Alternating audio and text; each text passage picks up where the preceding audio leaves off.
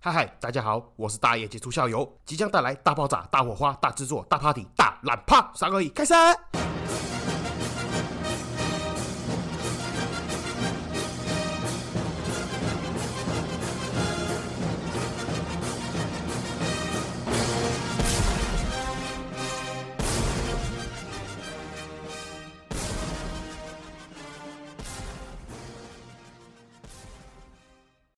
这里是社会观察日记，我是大家九下，欢迎回来。好，今天一样来聊一下这个奇葩新闻，然后再加上一点，就是上一集有提到的这个二代接班，我自己的心路历程，跟我自己身边周遭朋友遇到的事情，跟我一些小小的心得。然后如果时间够的话呢，再加一点评论的部分，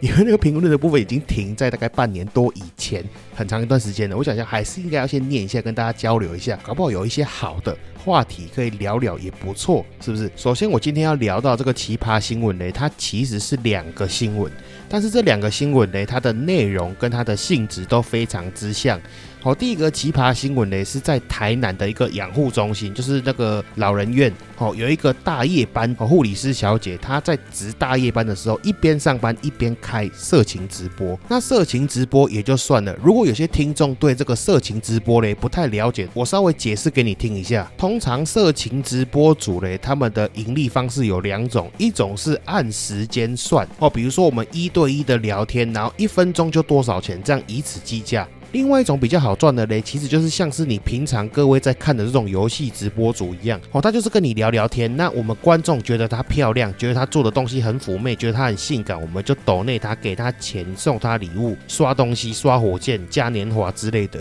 那通常这些色情直播主嘞，下面还有一个任务栏。好，比如说你给我两百块，我就干嘛；你给我五百块，我就干嘛。那比较狂的还有，甚至比如说我一个干爹榜一大哥，我要冲哦，我给你三万块，你去干嘛干嘛之类的。那当时那个情况下，就是有一个观众哈，岛内给这个小护理师哦，指定他特殊任务，叫他去帮这个老贝贝打手枪。因为新闻上面的内容都写的没有很清楚，那我自己有去网络上面找了一个大概文章啦。那我也不确定这个东西的真实性如何，但是就我看到的嘞，这个护理师嘞。在收到观众的斗内收到钱之后呢，去找了一个老贝贝，然后先是用语言跟肢体去挑逗这个老贝贝，之后哦，那个老贝贝当然感觉也来了嘛，就去摸这个护理师的那个胸部，然后呢，护理师也顺势的就帮这个老贝贝呢做一下射护线按按摩这样子了，然后后面当然不用讲嘛，就是被车路，然后被播出来之后就出事情了，这是第一个奇葩新闻。第二个奇葩新闻呢是发生在我们桃园的荣民之家。哦，主要故事内容也就是荣民之家嘞，在中秋晚会的时候办了一个活动，请了一个辣妹我来这个荣民之家跳舞给这些荣民老伯伯看。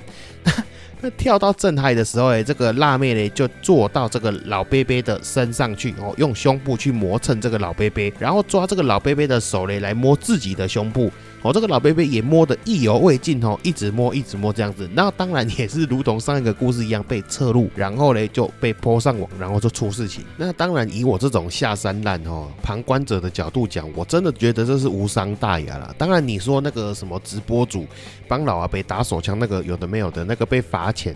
或许是碍于法规还是什么之类的哦，被罚钱还是被怎么样处罚的，那没话讲。但你就情感从感性上面来讲，我觉得这真的没有什么好道歉的。当然，你要讲物化女性啊，还是要讲说什么男女不平权啊之类有的没有的哦？为什么只有男生有这个辣妹可以看，女生没有？欧巴桑没有？这不在讨论范围之内。但我想要表达是，这些阿贝他也没有被强迫，然后他也很清楚的知道他自己在干嘛。也没有所谓的骚扰哦，甚至这些阿伯还有点主动，手都伸过去人家的胸部在摸了。那这个到底究竟是得罪了谁？哦，主办方也很开心，哦，看的也很开心，表演的有钱收也很开心。那最不开心的是旁边这些酸民，还有这些假味道人士。你不觉得这个事情很奇怪、很荒谬吗？然后就看到新闻下方有些人的回答写说这样子不太好，有碍观瞻。我的想法就黑人问号。干这个有碍观瞻，它本来就不是给你关的，怎么会有碍观瞻呢？人家这个只是活动记录，侧录下来做个记录，不是要给你看的。这样的行为跟你跑进去屠宰场里面看人家在杀鸡、杀鸭、杀鹅、杀牛、杀猪，然后很血腥、很残忍，然后叫人家不要再杀了，叫人家就地关门，有什么两样？我意思是说，它又不像是 YouTube，你要免费使用的话，你就必须要看完人家的广告才可以看你想看的东西。那他这个荣民之家阿北他们的活动又不是强迫你观看，你为什么要特别跑去看，然后再觉得人家有碍观瞻？这不是很奇怪的事情吗？然后那个小护士帮阿北打手枪的影片也是一样啊，人家明明就是色情直播，你怎么会跑去看色情直播，然后觉得有爱观瞻？这不是很奇怪吗？你会去牛肉火锅店里面找素菜吗？你会去立法院里面找真善美吗？如果不会的话，你怎么会跑去色情直播里面找不会有爱观瞻的影片呢？应该讲说我自己最核心的想法了。你要说我理盲，我也无所谓；你要说我法盲，我也承认。那你要说我下三滥，我也认同。但是就我自己的想法了，我会觉得这些老人家他也没有真的去伤害到谁，他们为什么不能做这种事情？你就想想看吧，如果一个农民老伯伯，假设他七十岁上偶，然后那七十岁被送到这个农民之家，结果呢，这样一路过来十几年哦，累积了十五年的 浓浓缩精华液了。本来想说哇，今天晚上哦，这个嗨完之后回房间可以解决一下，回到房间解决完之后呢，就像小朋友一样哦，小朋友每年都在骑。带着圣诞节，圣诞老公公会来送礼物，然后这个老贝贝嘞，就每天回到房间，像个小朋友一样，期待每年中秋节会有一个摸蛋小妹妹送福利，再战一次。哦，想说每年都有这个 bonus，哦，这个农民之家福利真好，结果就被你们这样一搞，以后再也没有机会了。这一发结束之后，累积下来的浓缩精华液只能去找孟婆。然后你想看看那个老人院被小护士打手枪那个老阿伯，哦，搞不好人家也是累积了十五年的浓缩精华液，终于被排出来了。结果因为这种事情曝光，哦，要被你们嘲笑一辈子。他们何错之有？讲认真的，前几天在偶然的情况之下，我看到有人的现实动态在介绍荷兰有一个失智村，然后他们称这个失智村呢是一个翻版的《楚门的世界》。我不知道大家有没有看过这个早期的这部电影《楚门的世界》，它是由金凯瑞和我们有名的喜剧大师演的一部电影。然后它的电影内容呢，就是金凯瑞平常生活的这个小镇，哦，除了他以外，所有人全部都是演员，然后他就是那个主角。但是他本人并不知道这件事情，因为他从小就在这里长大，然后他的生活呢，二十四小时都被摄影机拍着。供电视机前面的观众当成情境剧在观赏，这个是电影的故事背景。那为什么会说这个失智村呢？是翻版的《楚门的世界》。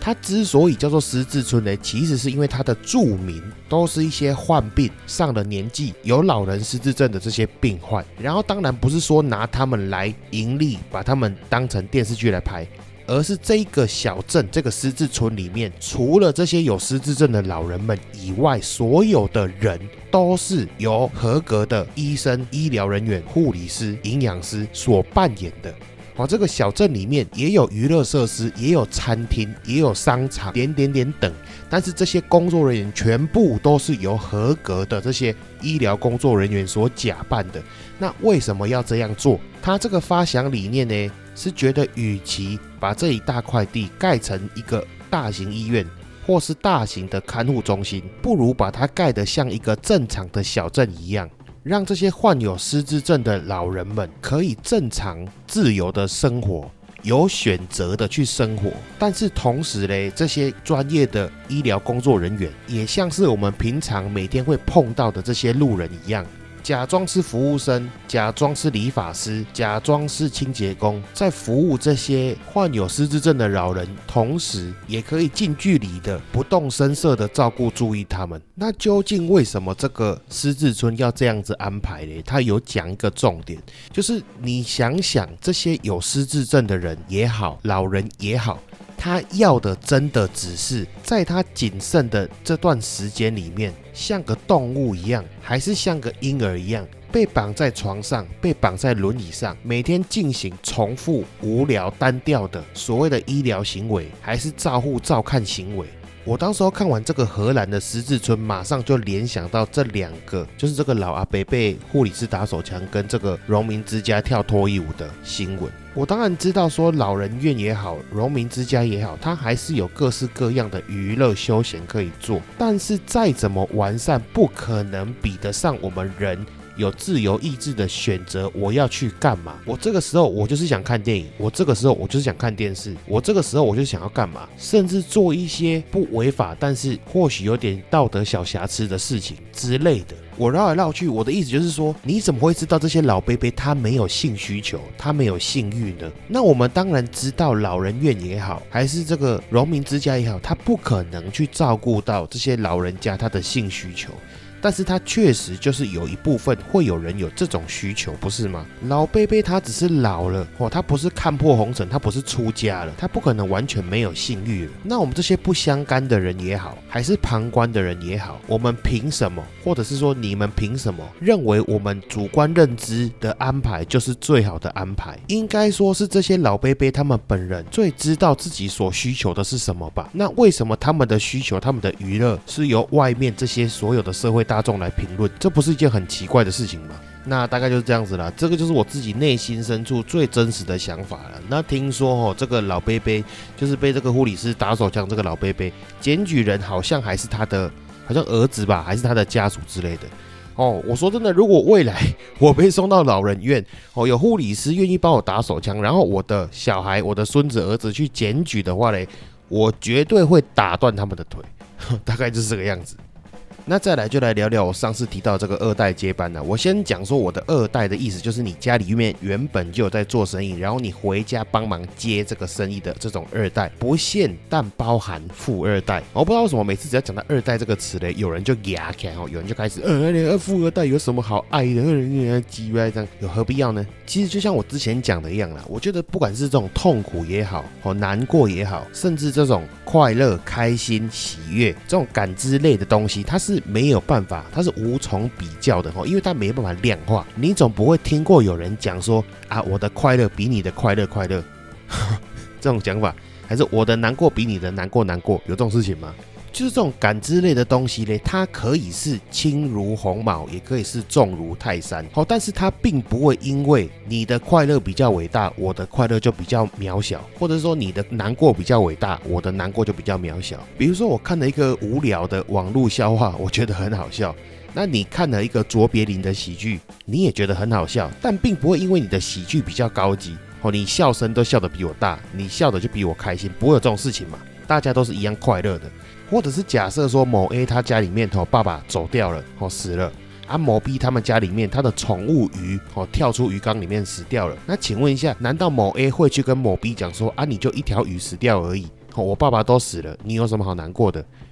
你觉得会有这种事情吗？所以痛苦他是没办法去比较的哦，大家都一样难过，并不会因为你的难过比较伟大，我的难过就特别渺小。那为什么我前面唠了那么一大堆呢？就是因为我知道每次只要讲到这种有关二代还是有关接班的东西。一定会有人开始出来算，但是我想要表达的是哦，你要知道，没有一件事情是绝对都是好事哦，一件事情一定会有一体两面，一定会有他辛苦、劳累还是挫折的地方。那如果我讲到这里，你还是觉得说，呃，怪你女儿的主了有行李，我家里面有东西给你做，那么爽了，还有什么好抱怨，还有什么好哀的之类，有的没有的，那你今天这一集你就跳过，不要听，哦，反正你也是越听越独然而已，对不对？那这个数字嘞，其实我是有特别去查过的，哦，二零二一年统计嘞，我们二零二零年的时候嘞，台湾就有大概将近一百五十五万间的中小企业。那你要知道，这一百五十五万是合法登记的，那有多少？比如说假设啦，吼，卖面的啦，卖菜。的啦哈，农地工厂啦，这种东西都是没有经过合法的登记。你想想看嘛，你们家附近的菜市场是不是卖菜的至少就有个几百件？那他们以后是不是也会来子承父业嘞？那又或者是说，像我刚刚讲的一样，那些农地工厂嘞？农地工厂它之所以没有合法登记的原因，就在于它很多地方是不合法的。题外话了，什么是农地工厂呢？就是它这块地本来它的使用分区是用来耕田的哦，是农用，但是呢被一些开工厂的老板们滥用、盗用，哦把这个土地拿来盖厂房，变成工厂。那因为你农地拿来在盖工厂，这本来就是属于不合法的行为嘛，所以很多的农地工厂呢，很多都是没有登记的。那没有合法登记的，据统计，目前为止应该是有四万五千间农地工厂。所以我的意思是说，哦，就合法登记的就已经有一百五十五万间的中小企业。如果把这些违法跟没有登记的这些店家们和中小企业算进来，会不会有个小两百多万的中小企业？那所以其实，在台湾呢，中小企业二代接班是一个很常见、很常见的事情的。你想看两百万间的中中小企业，台湾也不过就两千三百万人。然后呢，我觉得台湾一个很奇怪的现象了，我觉得所有的罪魁祸首，所有的原因都出自在于台湾人很不喜欢培养接班人。哦，这是我觉得很奇怪的地方，真的是只有台湾人限定。我不知道什么，只要台湾人一讲到接班的事情，就好像是在诅咒这个自己的爸爸，还是诅咒老板死掉这样子，好像是一定要等到人走了，这个公司才可以接棒，才可以交接这个样子，所以真的很少。有公司会提前准备这个接班人计划，还是培养自己的下一代接班人，导致嘞这个二代也好，三代也好，下一代的接班人上来的时候嘞，年纪已经很大了。然后常常的情况就是你这么大才接这个位，所以你形式上面你也不敢冒险冲动，甚至你的思想已经跟现代的年轻人已经脱节了。所以你能做的就是保守收成。我讲一个我自己的例子啦，哈，就是我们一个亲戚啦，我不知道大家有没有印象，我前一阵子有讲过一集是。我的那个阿昼还蛮有钱的。当时候呢，我们有个亲戚是帮我阿昼剖产，就是这个地主拿闲置的农地呢租给这个佃农，然后佃农来耕作，然后收成的部分分给地主。好这个帮我们剖产的亲戚呢，后来自己出去创业，现在变成一间很蛮大的企业，就是那种只要讲名字，你们大家都会知道是哪一间的这种企业。那我就不提名字跟这个公公司行号了。那我要讲的是嘞，你看我这个亲戚的大公司嘞，他们第一代交接给第二代的时候，你知道第二代已经几岁了吗？第一代身体不行，交接给第二代的时候，第二代已经是五十几岁了。但是你要知道，这是几十年前，哦，几十年前的人寿命比较短，哦，身体健康状况比较没有那么好，所以当年的第二代接班的时候，已经五十几岁，快六十岁了。那现年呢？现在这个第二代呢，已经七十几岁，快八十岁，但是他身体还是很硬朗。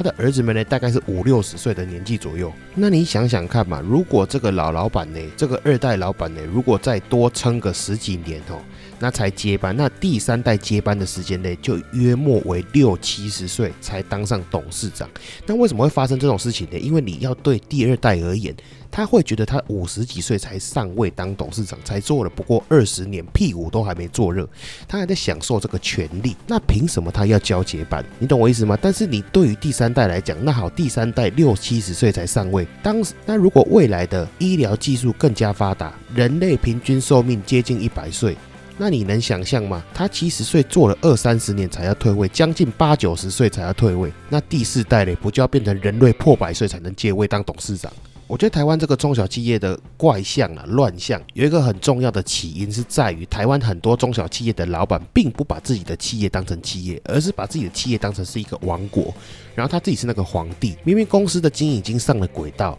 规模已经稳定了，产品也很优势，但是呢，连一手都知道要扩大经营。造大家庭哦，宾士 AMG 要开大的，扩大经营不用解释嘛，当然就是你公司做稳做好了，你就是要继续扩大你的经营。然后造大家庭呢，就是你做好了之后，你当然是要让你的家族成员也好，接班人也好，选贤与能也无所谓，你要有接班的动作，才可以造整个大家庭嘛。那你宾士 AMG 要开大的，怎么样开大的？当然就是公司赚钱了。所以我的意思就是说，这些公司老板他们的行为想法很奇怪，他们到后期呢，根本也不为了公司考虑，我把公司当成自己的私有物一样，也不是要这个公司赚钱，公司只要稳定就好了。但是自己的皇位不能不保。那这个跟中国古代的帝制有什么两样？是不是真的等到死掉之后才换太子继位，然后慢慢的等到这个王朝就这样子灭亡？上面这个是第一点呢，就是我自己实物上面观察到身边周遭状况，还有自己。发生的感悟，很常会遇到的一件事情。第二点也蛮有趣的，这个我一讲完，你们马上可以联想到你们身边认识的某一些人。哦，这个普遍发生在台湾的中小企业，尤其是中老年人身上。因为这些中老年人老板呢，他们以前依照他们的旧方式，成功的塑造了他们的商业帝国，所以我真的很常遇到这种中老年人的老板，他们很自我中心，然后认为自己的方法永远是对的，永远不愿意去学习新的方法，所以这个就常常造成二代在接班的时候，或者是二代回来这个公司上班的时候，会跟一代造成这个价值观的冲突。其实首先呢，第一点哦，当然是这些老板本身自我中心，然后很强势，不愿意去尝试新的东西。第二点，其实有些老板他自己也知道，哦，只是他拉不下这个脸，或者是说他不愿意去尝试新的方式。配合到我一开始前面讲的一样，有些老板他在位已经很久，年纪很大了，他其实真的不愿意去尝试新的模式，因为你不冒险。就不会犯错，这种心态，他会认为说，他照他的旧方法，虽然不能继续的大富大贵，但是可以保证绝对的稳定收益。但是他都没有考虑过时代在变迁，方法会变旧，我就跟股票一样，一样的策略模式不一定是在每个时代都适用，或者是每一种情况都适用，或者是说这种成功模式大家都知道的话，它就没有独特性，它就没有优势，下场也是如同第一点一样，哦，就是随着时间被新的品牌替代掉、淘汰掉，就是这个样子，慢慢的衰败。再是第三点，第三点，我相信我讲完之后，有些人哦身在其中的会认同我，局外人呢会打破你的想象。哦，第三点，常态发生在。工厂的二代身上，或者是少部分的服务业二代身上。诚如我前面所说，台湾有很多小型甚至是微型的工厂。什么是小型或微型的工厂？就是他们的员工数量了不起，最多就是一二十个人哦，甚至像这种微型工厂呢，了不起就是一家几口，再加上几个员工，可能都是十个人以内。这种工厂之所以为什么会选择做农地工厂的原因，是因为他们有很大一部分都是在进行一些低毛利的工作，所以这些农地工厂呢，第一是使用地目不符合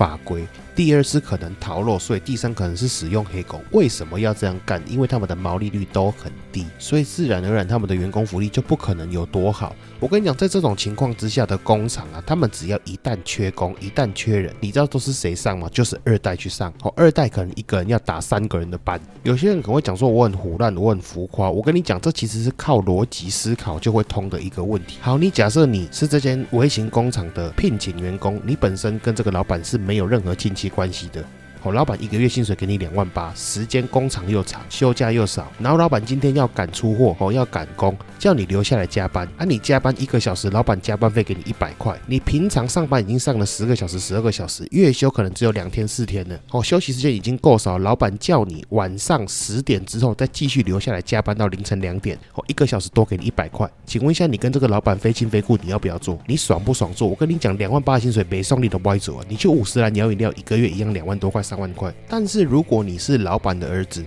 哦，你爸爸叫你晚上十点继续加班做到凌晨两点，你做不做？你能不做吗？你要跟你老爸呛下吗？还是你要跟你爸打架？还是你干脆这个亲子关系断一断，你就当做没有这个爸爸？有可能吗？那好，你心里面一狠，你不爽，直接跟你爸呛明了。你爸跟你讲什么啊？以后都是你的，你为什么要计较这个？爸爸不是在为你打拼，那你是不是 双手一摊，哑口无言？我跟你讲，我实物上面遇过太多朋友家里面开工厂就是这个状况，一个人是抵两个人的班。我也之前有提过我自己的状况，我也讲得很坦白啊。我们店里面有两个员工走了，但是因为我们是特殊行业的关系，怕会有偷窃或是有扒手的情况，所以相对要求要有连接感。讲难听点就是亲戚或是自己人来上班，所以我一个人去抵两个人、三个人的班。我一个人，我平均每天上班时数是十二小时起跳，所以我才会常常更新的时候都是凌晨在录音，就是因为这样。因为早上上班回到家，晚上已经大概十一点、十二点之后才有空，那大概是这样子的。以上这三点呢，是我自己实务上面最常遇到的。状况算是通例了，那有些特例嘞，我暂时没想到，因为主要是录到也很累很晚了。之后有想到会再补充了。最后的最后了，我还是要讲，虽然我上面讲了那么多抱怨或那么多心得感想也好，我不是要讲说当二代有多可怜多可怜，我是要讲说每个人都会遇到不一样的状况，二代接班也会遇到什么样的状况、挫折跟挑战，但是我也是必须要讲。身为一个二代，可以去接一个生意来做，实在是比绝大多数人哦，尤其是家庭小白、没有背景的这些人来的幸福。但是我觉得近年来哦，就是真的可能是太多六蓝，你知道吗？乐色二代。哦，乐色富二代上新闻，酒驾打人、吸毒等等的社会案件上新闻，导致大家普遍觉得二代的形象就是烂、花天酒地、爱玩。但是你懒趴得想想看，哦，上电视的才多少人？台湾有刚我讲的那个数字嘛？有登记跟没登记的，我抓大概两百万中小企业。请问一下，这两百万中小企业的小孩子，都算他们只生一个就好了，有两百万的小孩子是二代。请问一下，是这两百万的基数比较大，还是上新闻的那些富二代的基数比较大？当然，我也知道哦，每次新闻就是喜欢下这种耸动的标题，帮这些人贴这种富二代六蓝的标签。那看的人呢，也很解气，也很开心，觉得这些富二代在他们的想象中哈，每天花天酒地的干尽坏事，然后有钱，所以讨厌他们，仇视他们。但是我必须要讲啊，就是有一本书叫做《有钱人想的跟你不一样》，里面的作者就讲了一个很重要的重点，就是你这种想法心态嘞，不会导致你赚大钱，反而因为你这种负面心态，让你跟有钱人离得越来越远。为什么？你心里面就那么讨厌这种富二代，这么讨厌这种有钱人？请问一下，你会往你自己讨厌的这种人的脚步迈进吗？再来是我知道了，就是用这种贴标签的方式，或者是丑化这种二代有钱人的方式，会让自己比较好过。但是我真的会觉得，我们思考还是要靠逻辑啊，这个才是真的对你人生有帮助的事情。就是讲句良心话，就是你说这种六男的富二代哦，每天花天酒地，每天家里面给很多钱让他去随便乱花的，有没有？一定会有，一样米养百样人。我不敢说没有这种人，但是我相信这个是极少数或者是特殊案例。两个最简单的逻辑嘛，你真的觉得这个创创业成功的一代会蠢到连怎么教小孩都不知道吗？就是你哪怕抓一个国中生、高中生来，都知道说不能这样教小孩了。你觉得一个有赚到钱的成功老板不知道不能这样教小孩吗？第二点，我跟你讲，绝大多数的中小企业老板，实务上就像我刚刚讲的，他们已经抠到连权力都不愿意下放了。你猜他薪水会给你多少？我跟你讲，实务上很多第一代的想法就是说，你这个薪水不是薪水，你这个薪水是零用钱，而且我给你太多，是在提早让你把钱花光而已。未来这个东。全部都是你的，何必要急在这时候拿这个薪水拿多一点？而且家里面让你吃、让你住、让你穿、让你报销开销，你还需要拿那么多钱干嘛？最后啦，我长话短说哦，因为已经录到三四点，已经有点累，我已经开始语无伦次了。那后面那个 Q&A，改天有空再念。你像我回来银楼开始做之后，一定也很多人会觉得我过得很爽啦，废物啊之类有的没有的。你这个这个很正常，这个很正常，因为一定有人会喜欢你，一定有人会讨厌你。所以你像我爸最近在跟我讨论，就是正式的交接班这件事情，我也直接跟我弟讨论了，我就直接把我弟叫回来，因为我刚才讲说这个老店它会有稳定的客人，虽然不会哦暴涨，但是也不会暴跌，它就是稳稳的一个收益。我刚说，我退出，我净身出户，我裸退，这间店给你继承，我不要做了。那我就是选择我自己出去外面开店。当然，虽然决定自己出去外面闯闯看哦，我相信还是会有很多人有很多意见跟想法。但是我是这样觉得了，如果真的接班，或者是说二代有那么爽的话，我傻子，我傻了，我才要出去做。真的就是因为做二代嘞，它会有很多个框架存在。那你要想要突破或改变的时候，会特别的无助。那所以，与其这样子，不如我自己去外面尝试看看一个新的模式，或者是我自己的新的方法，走看看自己的路。